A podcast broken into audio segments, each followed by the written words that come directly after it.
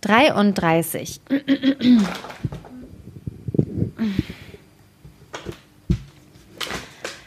Dreiunddreißig, die drei Sprachen. Jetzt muss ich erst noch mal kurz was trinken.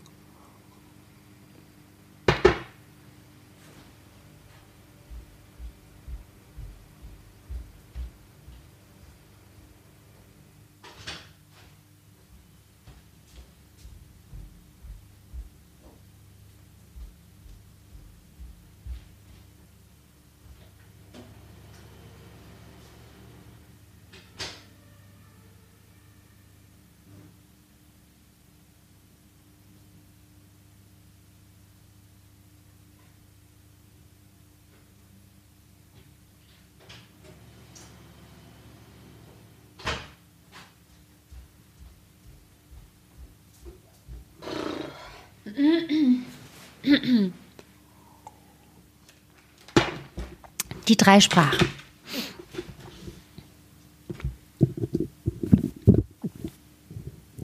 In der Schweiz lebte einmal ein.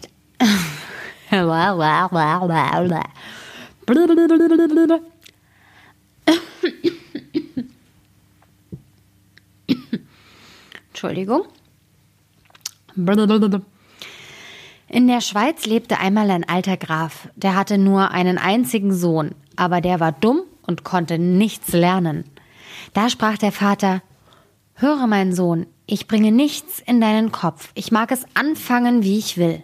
Du musst fort von hier, ich will dich einem berühmten Meister übergeben, der soll es mit dir versuchen. Der Junge wurde in eine fremde Stadt geschickt und blieb bei dem Meister ein ganzes Jahr. Nach Verlauf dieser Zeit kam er wieder heim und der Vater fragte Nun, mein Sohn, was hast du gelernt? Vater, ich habe gelernt, was die Hunde bellen, antwortete er. Das Gott erbarm, rief der Vater aus. Ist das alles, was du gelernt hast? Ich will dich in eine andere Stadt, zu einem anderen Meister tun. Der Junge wurde hingebracht und blieb bei diesem Meister auch ein Jahr. Als er zurückkam, fragte der Vater wiederum Mein Sohn, was hast du gelernt? Er antwortete Vater, ich habe gelernt, was die Vögel sprechen. Da wurde der Vater zornig und sprach O du verlorener Mensch, hast die kostbare Zeit hingebracht und nichts gelernt und schämst dich nicht mehr unter die Augen zu treten? Ich will dich zu einem dritten Meister schicken. Aber lernst du auch diesmal nichts, dann will dein Vater ich nicht mehr sein. Der Sohn blieb bei dem dritten Meister ebenfalls ein ganzes Jahr. Und als er wieder nach Hause kam und der Vater fragte, Mein Sohn, was hast du gelernt? Da antwortete er, Lieber Vater, ich habe dieses Jahr gelernt, was die Frösche quaken.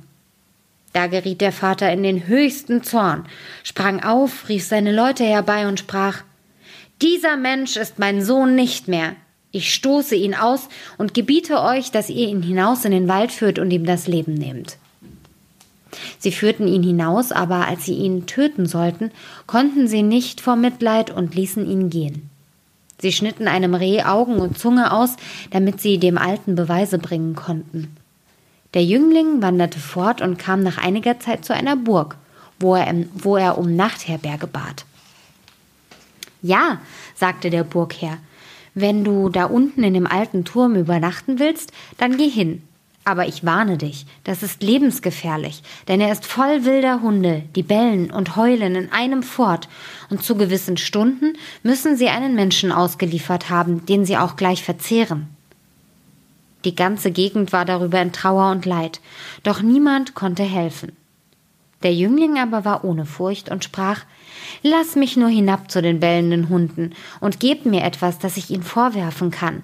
Mir sollen sie nichts tun. Weil er nun selber nicht anders wollte, gaben sie ihm etwas Essen für die wilden Tiere und brachten ihn hinab zu dem Turm. Als er hineintrat, bellten ihn die Hunde nicht an, wedelten mit dem Schwänzchen ganz freundlich um ihn herum, fraßen, was er ihnen hinsetzte und krümmten ihm kein Härchen. Am anderen Morgen kam er zu jedermanns Erstaunen gesund und unversehrt wieder zum Vorschein und sagte zu dem Burgherrn Die Hunde haben mir in ihrer Sprache offenbart, warum sie da hausen und dem Land Schaden bringen. Sie sind verwünscht und müssen einen großen Schatz hüten, der unten im Turm liegt, und kommen nicht eher zur Ruhe, als bis er gehoben ist, und wie dies geschehen muss, das habe ich ebenfalls aus ihrem Reden vernommen. Da freuten sich alle, die das hörten, und der Burgherr sagte, er wolle ihn an Sohnes Stadt annehmen, wenn er es glücklich vollbrächte. Er stieg wieder hinab, und weil er wusste, was er zu tun hatte, schaffte er es und brachte eine mit Gold gefüllte Truhe herauf. Das Geheul der wilden Hunde wurde von nun an nicht mehr gehört. Sie waren verschwunden, und das Land war von der Plage befreit. Nach einiger Zeit kam es ihm in den Sinn, er wolle nach Rom fahren. Auf dem Weg kam er an einem Sumpf vorbei, in welchem Frösche saßen und quakten. Er horchte auf, und als er vernahm, was sie sprachen, wurde er ganz nachdenklich und traurig. Endlich kam er in Rom an. Da waren gerade der Papst da war gerade der Papst gestorben und unter den Kardinälen großer Zweifel, wen sie zum Nachfolger bestimmen sollten. Sie wurden zuletzt einig, derjenige sollte zum Papst gewählt werden, an dem sich ein göttliches Wunderzeichen offenbaren würde. Und als das eben beschlossen war, in demselben Augenblick trat der junge Graf in die Kirche. Und plötzlich flogen zwei schneeweiße Tauben auf seine beiden Schultern und blieben da sitzen. Die Geistlichkeit erkannte darin das Zeichen Gottes und fragte ihn auf der Stelle, ob er Papst werden wolle. Er war unschlüssig und wusste nicht, ob er dessen würdig wäre. Aber die Tauben redeten ihm zu, dass er es tun sollte. Und endlich sagte er ja. Da wurde er gesalbt und geweiht und da wurde er gesalbt und geweiht und damit war eingetroffen, was er von den Fröschen unterwegs gehört und was ihn so bestürzt gemacht hatte, dass er der heilige Papst werden sollte. Darauf musste er eine Messe singen und wusste kein Wort davon. Aber die zwei Tauben saßen stets auf seinen Schultern und sagten ihm alles ins Ohr. Mm.